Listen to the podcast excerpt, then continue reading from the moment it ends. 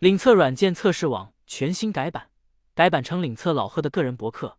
有兴趣的朋友可以访问首页。这是一篇当时写作耗时耗力的文章。这篇文章是二零零七年 CSDN 杂志约稿的一篇文章。由于我曾经在神州数码软件集团的项目管理中心任职，做过大项目监理，本身又专注于软件测试的管理领域，所以编写了这篇文章。但是目前在网络上搜索了一下，已经没有了当时文章的配图了。正好借助众做网站的机缘，找一些合适的图片，重新排版一下，让这篇文章重新完整起来吧。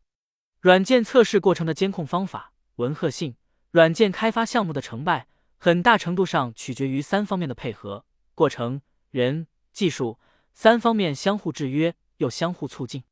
为了能更加有效的管理软件开发项目，规划软件开发过程，近年来国内引入了不少软件开发模型，如。CMM、CMI、RUP、XP 等，每一种都体现了一种思想，都希望能在最大限度内协调上述三者之间的关系，最大程度的减少软件开发过程中的风险，能按照既定的计划交付出合格的软件产品。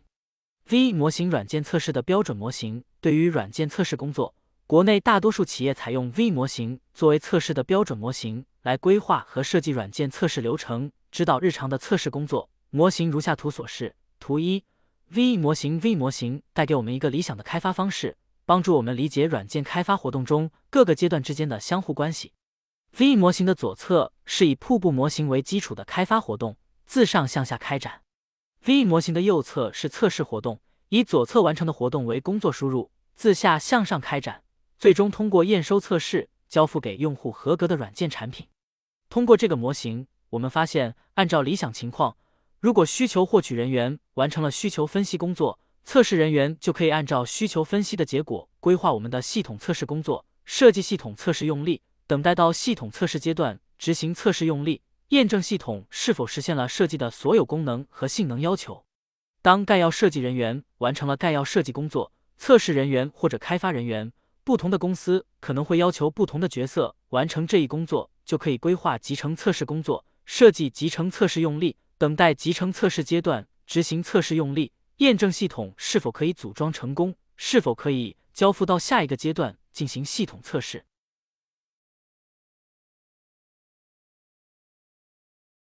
当详细设计人员完成了详细设计工作，开发人员就可以规划单元测试工作，编写单元测试用例，等待编码完成后进行单元测试工作，验证单个模块或者类等。各个公司规划的单元测试颗粒度不尽相同，内部的逻辑是否有问题？整个系统是否可以进入到集成测试阶段？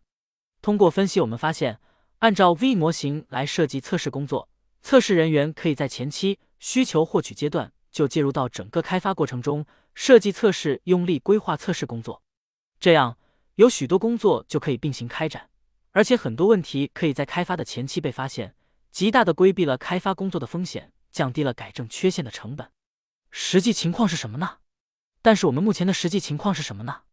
我们的需求总在变更，概要设计做得不够好，而且变化频繁；详细设计不够详细，或者根本不做；单元测试覆盖率不够，或者根本不做。这样造成测试工作步履维艰，质量难以控制。我们上面谈到的几种软件过程改进模型，也是想在方法的高度上尽量的改变这种现状。不管我们打算采用何种模型作为我们过程改进的基础，对于软件测试工作来讲，V 模型都是我们很好的一盏路灯。它提供给我们一个软件测试工作提前介入的思路，以测试或者说以质量保证为前提的软件开发方法。只有这样做，我们才有可能生产出高质量的软件产品。如何对软件测试工作进行监控？本文并不打算一一探讨上述几种过程改进模型的测试监控方法，而是参考 V 模型的架构。从软件项目管理的角度谈一谈，如何对软件测试工作进行监控，具体的监控手段都有那些？在平时的工作过程中，我们应该怎样使用？项目管理三要素，大家都知道，项目管理有三个要素，即成本、进度、质量。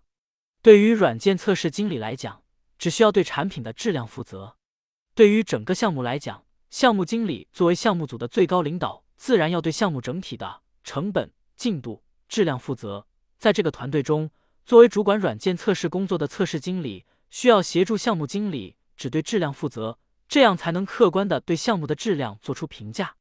之所以说不用对其他两项负责，更确切的说法应该是在做质量判断的时候，不需要考虑成本和进度可能对质量造成的影响。具体的权衡工作由项目经理或者公司的高层来完成，测试经理只提供对软件产品质量的客观判断。测试人员和开发人员在沟通上存在问题，既然测试经理只对质量负责，这就会衍生出来一个问题：测试经理对产品质量过于吹毛求疵，与开发人员造成对立，进而影响项目开发工作。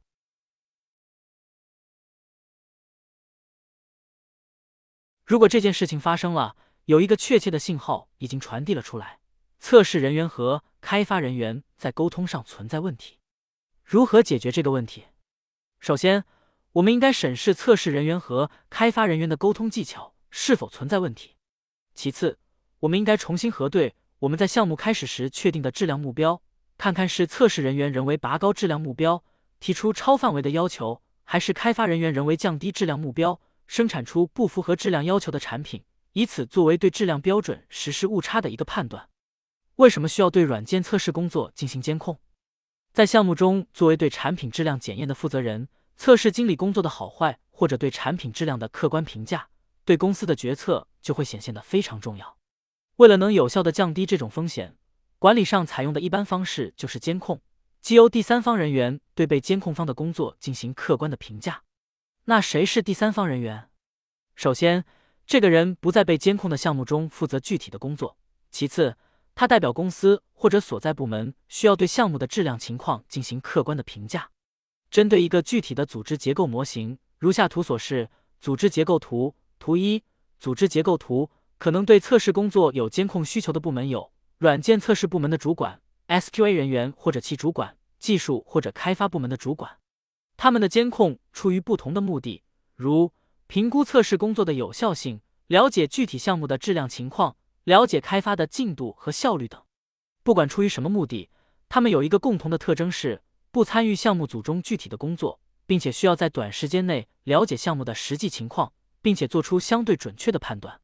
但是，不在项目组中，对项目组的实际情况不是非常了解，如何能在短时间内对项目的测试情况做出准确的判断？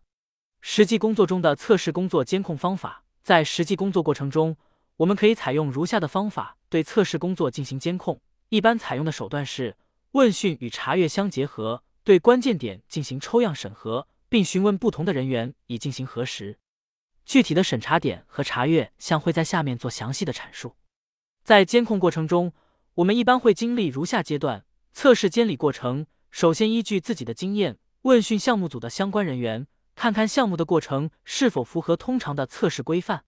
通过问讯记录发现的问题或者疑问，通过询问不同的项目组成员或查阅相关的文档，核实发现问题或疑问的真实性，汇总所有问题，评估各个问题的影响和风险，列出优先级，给出可能的解决方案。注意，这里的解决方案不是指具体的解决方法，而是指激发项目组成员行动的可行的方案。如建议项目组开会讨论可能的处理方式等，跟踪解决方案，验证问题是否真正得到解决。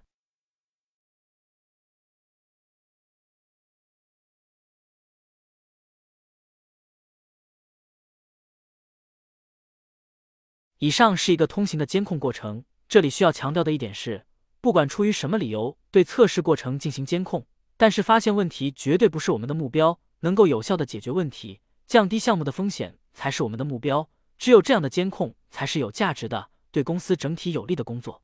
对测试工作监控的三个阶段，对测试工作监控的方法，依据项目所处的不同阶段，我们分为三个部分进行阐述。这三个部分暂且称为测试初始期、测试实施期、测试结项期。测试初始期，在这个阶段，测试工作刚刚启动或者才开始，按照计划实施测试工作。测试工作的启动时间点在各个公司可能不同，有可能是需求调研后期、集成测试期或者系统测试期等。具体在软件开发的什么阶段，测试工作开始介入，并没有一个一定的说法，关键要看所在公司的软件开发活动的成熟度来灵活选择。但是这点并不影响下面的讨论。作为测试工作的监控者，应该在那些重要环节上加以注意。首先，请大家注意这个阶段的特征。软件开发工作已经开始，需求开发工作已经完成或者接近尾声，以测试人员为主的测试工作正式启动或者刚开始运行。在以上的前提下，我们来说一说需要注意的监控点：一、测试工作有没有明确的工作范围？这是在测试工作中最需要明确的，也是非常多的项目忽略的工作。在做测试工作之前，一定要非常明确准备对那些内容进行测试，预计达到的质量标准是什么？尤其是对那些不进行测试，我遇到过的很多的测试经理都抱怨说，我们不可能在前期把这些事情都弄清楚，开发人员都不知道产品将来是什么样子，我们怎么知道需要测试那些内容？咋一听感觉很有道理，但是情况是否真像大家说的那样？作为公司或者项目经理，都希望能将项目做好，能生产出一件令用户满意的产品。如果这个假设成立的话，这也就是。我们能够改变现状的动力。首先，原先的那种做法已经多次证明是行不通的，所以只有改变我们的做法才有可能成功。前期先弄明白我们打算做什么，并不是一个过分的要求。其次，开发人员实际上并不是完全不知道他们打算生产什么样的产品，而是就一些细节考虑的不够或者不周全。作为测试人员，一定要知道如何对一件产品的功能和性能怎么验证。这实际上。在帮助开发人员从使用者的角度上重新的审视一遍需求，也许这时候开发人员也说不清楚。那如果你和开发人员都非常清楚，那些是明确的，那些是需要后面再补充的，也已经达到了我们的目的。二，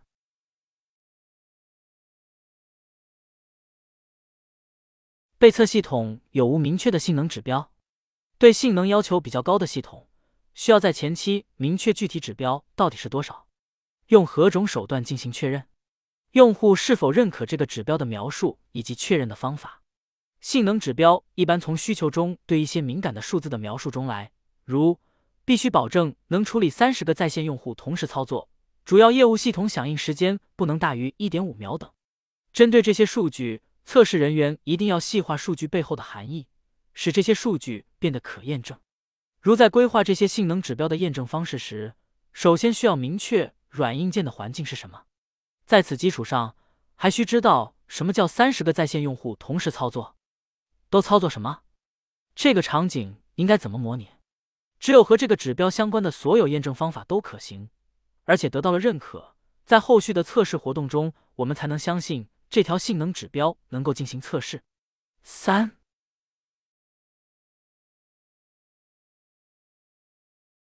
测试工作。有无明确的阶段划分，如单元、集成、系统、验收等？各阶段是否有明确的交付确认条件？实际过程中，我们都会将测试工作按照阶段进行划分。上面描述的是一个通常的划分方式。在做监控工作时，还需要明确一点：这些阶段的划分是不是只有时间点的描述，而没有各个阶段之间可量化、可衡量的交付确认条件？如果只有时间点的划分，那我已经可以断定这个项目势必会延期。原因是在整个生产活动过程中没有明确的阶段点交付的检验标准，问题肯定会沿着整个开发过程逐步的传递下去，终归会在某一点爆发。最不幸的爆发点是在客户处。如果想尽量的避免上述的风险，就需要在开发过程中明确各个阶段点之间的交付确认条件，而且这些条件必须可量化、可衡量，绝不能是含糊的。不易操作的，否则在实际操作过程中，还是会将大量的问题推入下一个阶段。下面也以单元测试为例，看看怎么建立一个可量化、可衡量的单元测试阶段的交付标准。首先，需要确定开发人员是否进行了单元测试，可以让开发人员提交一份单元测试总结报告，上面需要大致的描述一下进行了那些单元测试。单元测试总结报告是否提交，是一个可以量化的条件。其次，需要评估一下单元测试的质量，主要可以通过如下方法：是否有足够的单元测试用力？可以对照详细设计规定单元测试用力的数量，这是个量化的方法。单元测试用力的通过率必须达到百分之九十以上。测试人员还可以抽样执行开发人员编写的单元测试用力，抽样执行的单元测试用力的一次通过率必须在百分之九十以上。这也是一个量化的方法。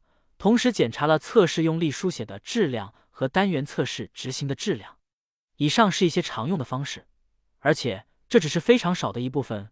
当给出确实可行的方法和可以量化的指标后，我们发现评估一个产品是否达到了预计的质量要求就会变得相对容易很多，而且也避免了人为主观判断的尴尬。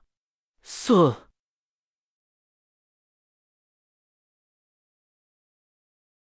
最终的交付验收有无和客户确认通过的验收标准和范围？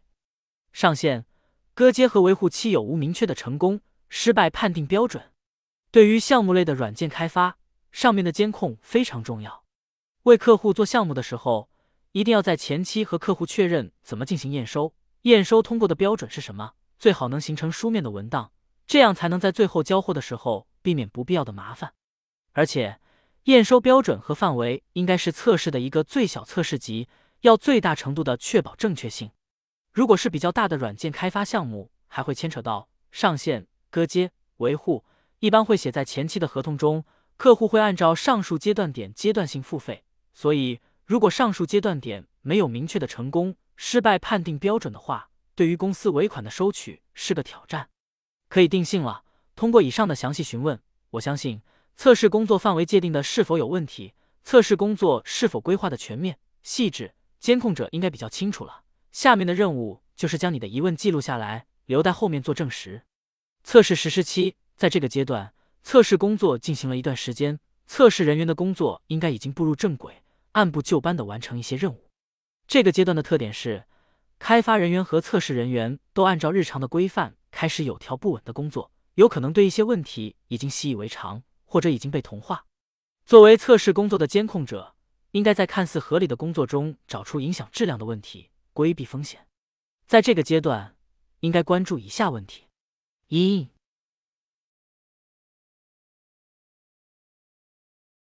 缺陷管理流程是否规范？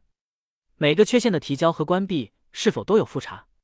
缺陷管理是贯穿于整个软件开发过程、测试过程的关键环节。也是测试工作的根本，所以缺陷管理的流程是否规范将是监控的重点。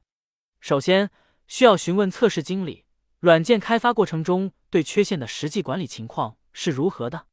不要让测试经理背诵公司的管理规范，而应该以一个实际缺陷为线索，追寻这个缺陷的产生，直到关闭的过程是什么，期间是否有相关的记录，证明项目组的实施过程完全与描述相一致。标准的缺陷管理流程是怎样的？这里就不做叙述了。如果大家有兴趣，可以查阅相关的资料。在这个过程中，还需要注意一点：缺陷的提交和关闭是否都进行了复查？缺陷提交和关闭的复查人可以是测试经理或者测试经理指定的人选。一方面，经过复查可以减少缺陷的重复提交，提高缺陷报告的质量；另一方面，在测试组中。会有一个人对系统或一个大组件的质量情况有比较全面的了解，尤其在后期，这种了解会在很大程度上降低系统误发布的风险。还有一个好处是，在测试人员和开发人员交互的过程中，这个复查人员起到了桥梁的作用，可以有效的隔离开发与测试之间的多头沟通，在一定程度上提高了效率。这个角色可以是专职的，也可以是兼职的，关键看系统的大小。二。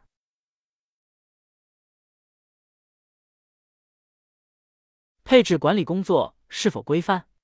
测试过程中涉及到的版本是否都可以完整的追溯？测试版本的发放频度是否符合测试的实际要求？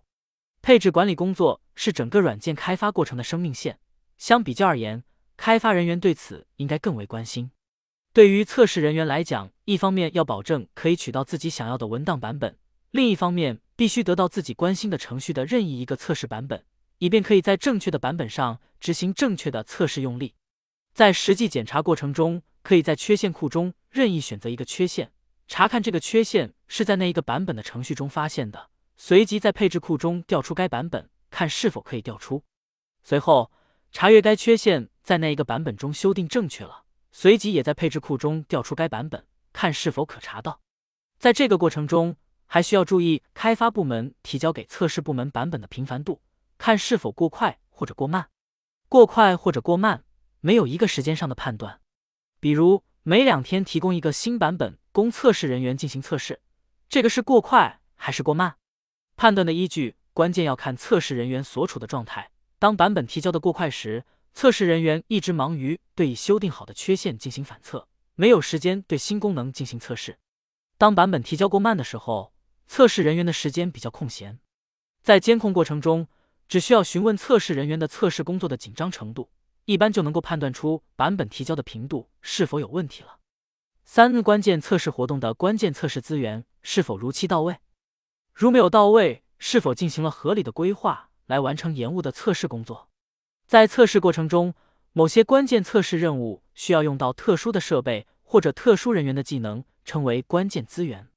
在测试实施过程中，要提前计划会用到那些关键资源，以免耽误项目进度。作为测试的监控者，需要非常关心这些关键资源的使用情况，因为如果关键资源不能如期到位，势必要影响项目的整体进度。如果由于某种原因，关键资源没有如期到位时，要注意测试人员是否对计划进行了修订，修订的结果是否可以弥补已经造成的损失，或者能最大程度的减少损失。四、